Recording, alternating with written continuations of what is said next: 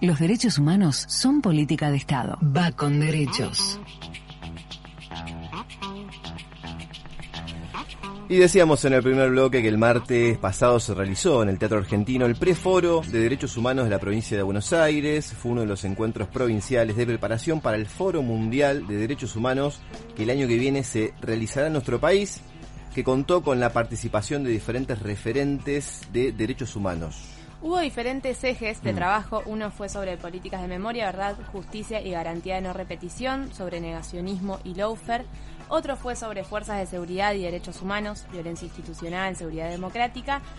Y hubo dos eh, paneles muy interesantes, uno sobre políticas culturales y derechos humanos y otro que la verdad que eh, aportó mucho a nuestra construcción permanente de los derechos humanos, que fue sobre ambiente y desarrollo sostenible, en el que se habló de ambientalismo popular con compañeras que son parte del Ministerio de Ambiente de la provincia de Buenos Aires. Y precisamente para recuperar lo que nos dejó el foro en la mesa, en la mesa Ambiente y Desarrollo Sostenible, vamos a conversar ahora con una de las disertantes de esta mesa, Quita Gorbán. Ella es honoris causa de la Universidad de Buenos Aires, la Universidad de Rosario y experta en soberanía alimentaria, entre otros títulos, porque también trabajó como sanitarista junto a Ramón Carrillo, junto a Favaloro y hoy es asesora del Ministerio de Ambiente de la provincia de Buenos Aires.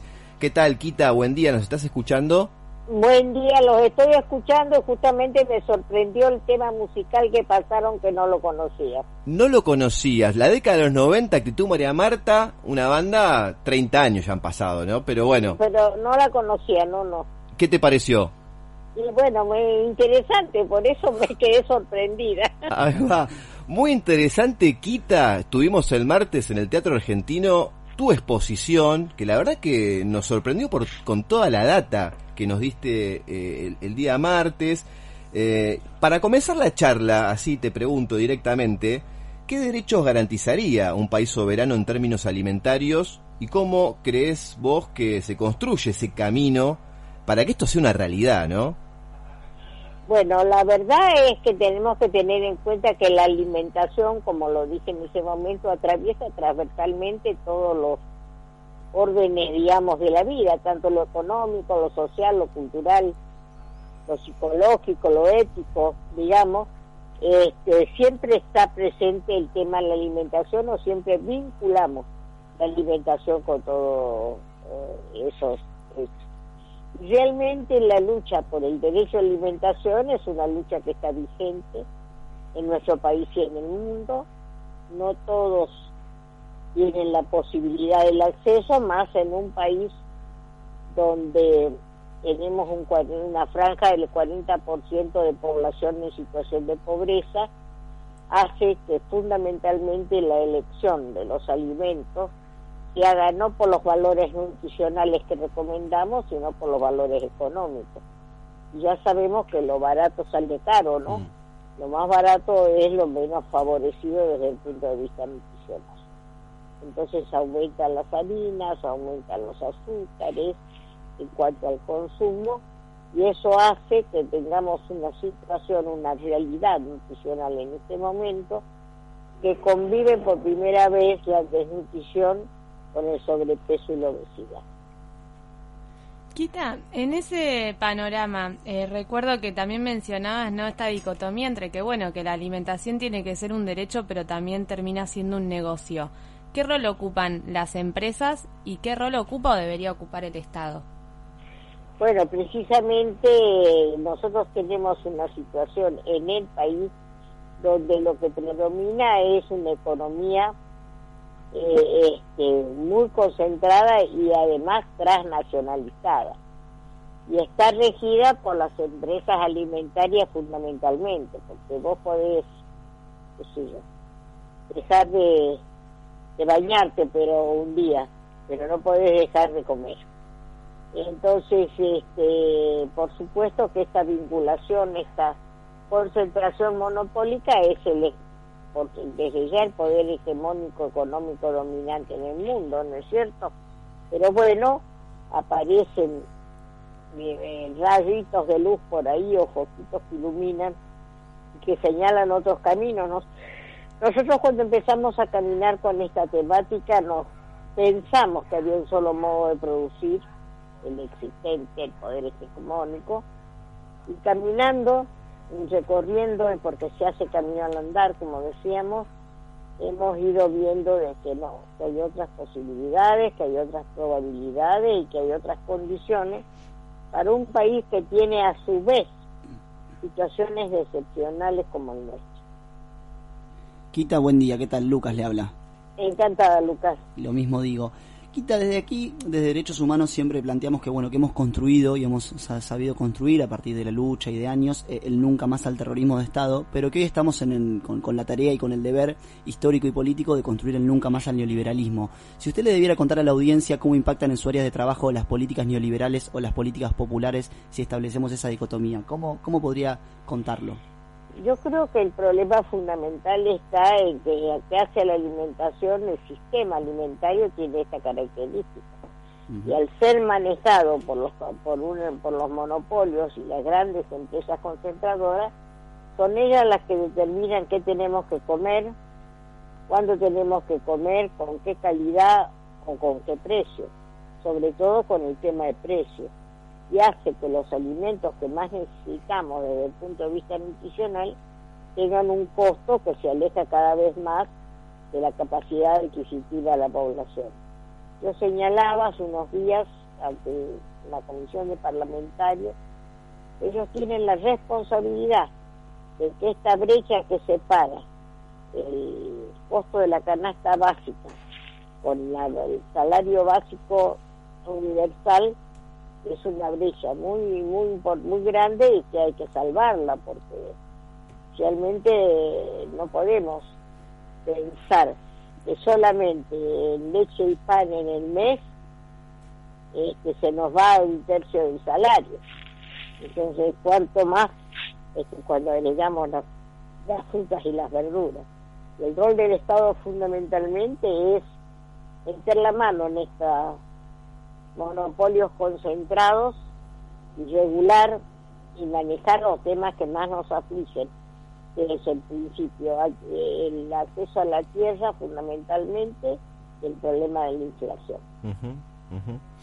Estamos dialogando con Quita Gorbán, ella es experta en soberanía alimentaria y también, bueno, es asesora del Ministerio de Medio Ambiente de la provincia de Buenos Aires y hacia eso te quería consultar, Quita, eh, ¿Cuál es la importancia de la creación de este Ministerio de Medio Ambiente en la provincia de Buenos Aires cuando decimos que, bueno, el Estado tiene que estar directamente, ¿no? En la puja eh, por el cuidado del ambiente, ¿no? Y también por el cuidado de la alimentación de todos nosotros. Bueno, ¿cómo viene ese trabajo en el Ministerio?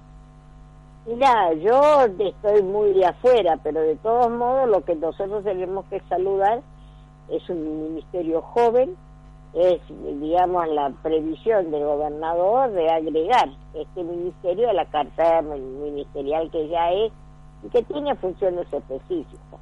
Y está vinculado fundamentalmente al modo de producción. Mientras nosotros tengamos un modo hegemónico de producción basado en producir con veneno, eh, digamos, el aire, el agua, eh, este, van a estar enraecidos desde ya y van a poner en peligro nuestra salud. Mm. Claro que desarrollar una política que tenga como lema el paren de fumigar puede significar que el gobierno dura dos minutos.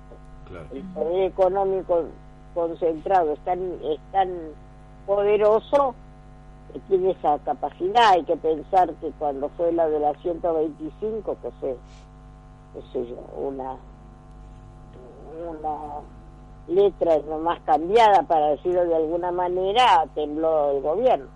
Imagínense ustedes si se larga una campaña en ese sentido. Por eso yo recomendaba, la recomendaba, mi opinión era, no recomiendo, sino que es mi opinión, que hay que trabajar por la positiva. Hay que subsidiar, hay que apoyar a la producción agroecológica, ese es el camino, nosotros creíamos que había uno solo, ¿no? Está este otro, que la producción agroecológica tiene que ser estimulada, subsidiada, digamos, para que los para que los productores vean que acá también hay rentabilidad, pero hay una doble rentabilidad que sale de los efectos secundarios, que es la protección de la salud. De esto se trata. Quita, y en este, en este panorama que vos planteás, y bueno, hablas de eh, como un eje sumamente importante la concentración del poder económico y, el rol también, eh, como decíamos hace un rato, de las empresas. Esas empresas que quizás son las que más eh, contaminan y también son las que tienen esas campañas de supuestos reciclados, de la ecología, de, bueno, de, hablar, digamos, del tema del ambiente planteado desde un lugar bastante marketinero desde estas multinacionales y también desde sectores de derecha. Desde este lugar del que vos trabajás, ¿crees que ese debate igual sirve de alguna forma, que pueda haber alguna estrategia en la que pueda aportar ese, ese debate o cómo se puede construir a partir de esa Mira, las fuerzas son muy desiguales y claro que si no fuera, estuviéramos nosotros señalando la falsedad, la responsabilidad social empresaria, eh, todo se iría cada vez peor.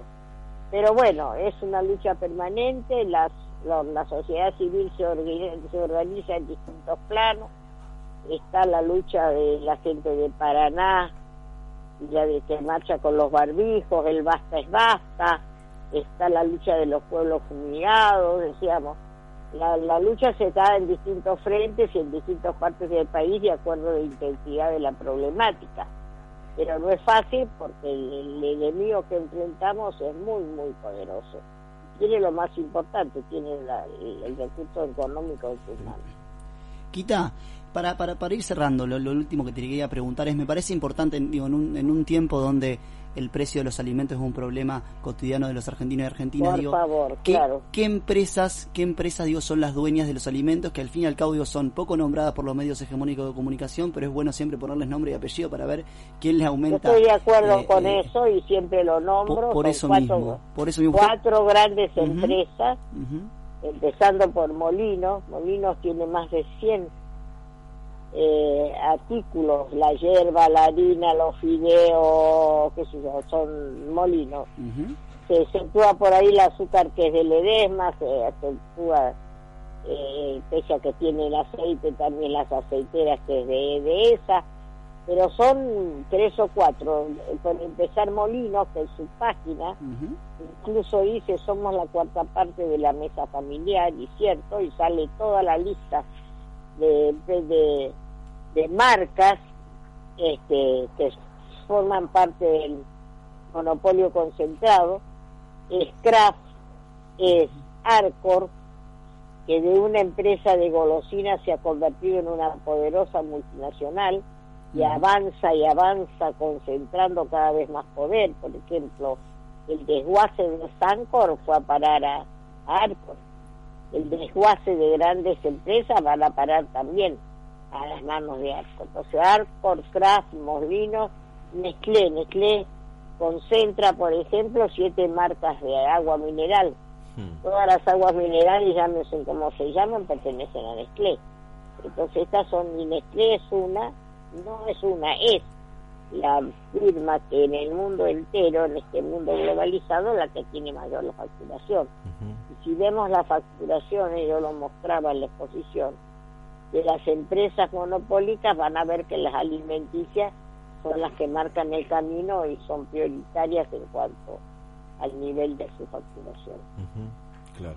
Bueno, Quita, te agradecemos mucho estos minutos con Va con Derechos. Al contrario, a disposición mm. de ustedes cuando ustedes Bueno, y sobre todo también agradecerte por tu exposición en el preforo, que contabas esto que venías relatando recién, ¿no? Ponerle nombre a las empresas, empezar a, plantear las cosas por su nombre y empezar a, entender un poco esta lógica no tan conocida, pero que es tan importante a la hora de entender el mundo en el que estamos viviendo, ¿no?